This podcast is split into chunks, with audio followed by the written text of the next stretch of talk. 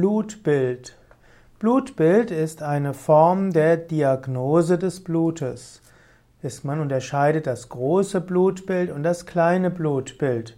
Anhand des Blutbildes kann man, kann man verschiedene Erkrankungen und Mangelerscheinungen feststellen.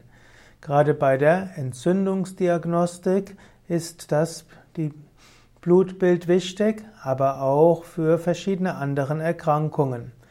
Beim kleinen Blutbild werden unter anderem einig, werden einige Werte ermittelt, die Anzahl der roten Blutkörperchen, insgesamt der Anteil der festen Blutanteile im Prozent des Gesamtbluts, der Anteil des roten Blutfarbstoffs im Blut, die Zahl der weißen Blutkörperchen, also der Leukozyten, die Zahl der jungen Erythrozyten und auch die Zahl der Blutplättchen.